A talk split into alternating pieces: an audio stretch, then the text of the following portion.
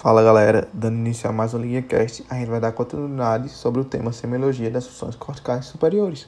Começando com a agnosia, que é a alteração de percepção, a capacidade de receber e interpretar o significado de estímulos de determinada modalidade sensorial, mas com as vias sensoriais preservadas. Para realizar o exame em um paciente com agnosia, a sensibilidade deve estar normal, o objeto utilizado deve ser conhecido e familiar, o nível de consciência deve estar intacto e o paciente deve ser capaz de reconhecer o objeto utilizado quando for apresentado por outra modalidade sensorial. A agnosia visual é quando há alteração da capacidade de reconhecimento visual, apesar da visão estar intacta. São divididos em aperceptivos e associativos. Na aperceptiva, o paciente é incapaz de reconhecer as formas dos objetos em razão de uma distorção na imagem visual e não consegue distinguir, por exemplo, um círculo de um quadrado. Já a associativa é caracterizada por uma incapacidade global de reconhecer objetos em decorrência de uma anormalidade da associação do objeto com memórias. Existem outras agnosias visuais, como a agnosia para objetos, que é quando o paciente consegue descrever o objeto, mas não consegue identificá-lo. Além dessas, temos a visual para cores e a prosopagnosia, que é a incapacidade de reconhecer rostos familiares, mas consegue reconhecer as pessoas imediatamente pela voz, conseguindo até descrever o rosto da pessoa e pode não reconhecer a si próprio no espelho. A agnosia auditiva do som ambiente é a incapacidade de reconhecer sons, como o som de uma campainha, por exemplo, sendo a agnosia auditiva mais comum.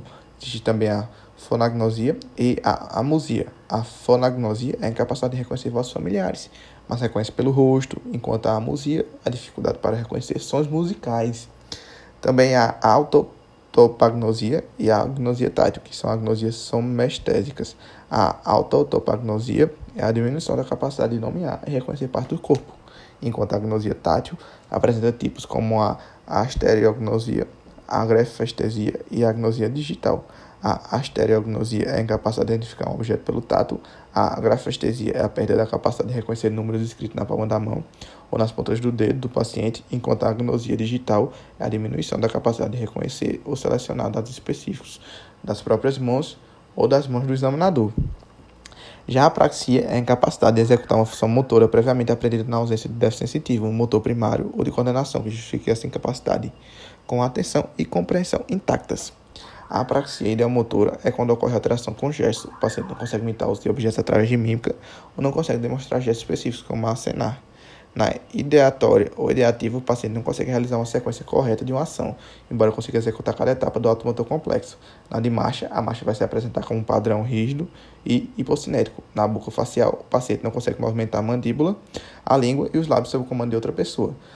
Na oculomotora, as vias primárias estão preservadas, mas não é possível mover voluntariamente os olhos de forma horizontal.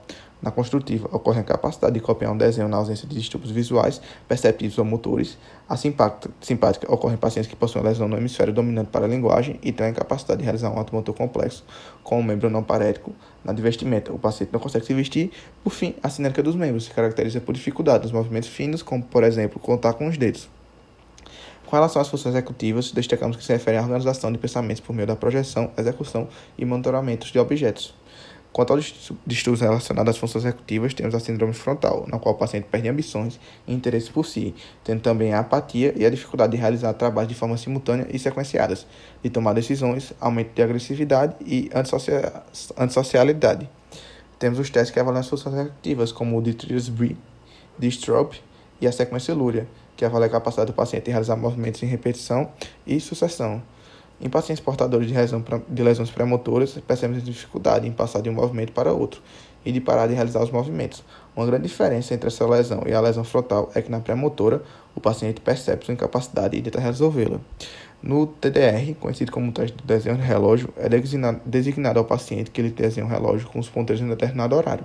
Para que ele tenha êxito no teste, é necessária a habilidade de planejar, monitorar e ter uma boa sequência de respostas. É, com relação à avaliação cognitiva, pode-se fazer dois testes. O mini exame do estado mental é um teste de escala cognitiva para auxiliar o raciocínio clínico, no qual o mesmo é composto por um sistema de pontuação que pode chegar até 30 pontos e que avalia domínios como orientação temporal, espacial, memória, linguagem e cálculo. E que quanto maior a pontuação, melhor o desempenho do paciente. É o teste mais utilizado para avaliação cognitiva devido à sua facilidade e rapidez, mas não substitui a avaliação mais detalhada. Por fim, temos o Mocha Test, que foi desenvolvido com o intuito de ser uma ferramenta de rastreio de comprometimento cognitivo leve e para detectar doenças como Alzheimer e estágios leves de demência, que possui uma sensibilidade maior que o Mini, também tem um score de até 30 e se trata de um exame extremamente importante, por fornecer informações valiosas para auxílio diagnósticos de várias afecções neurológicas. Muito obrigado, gente.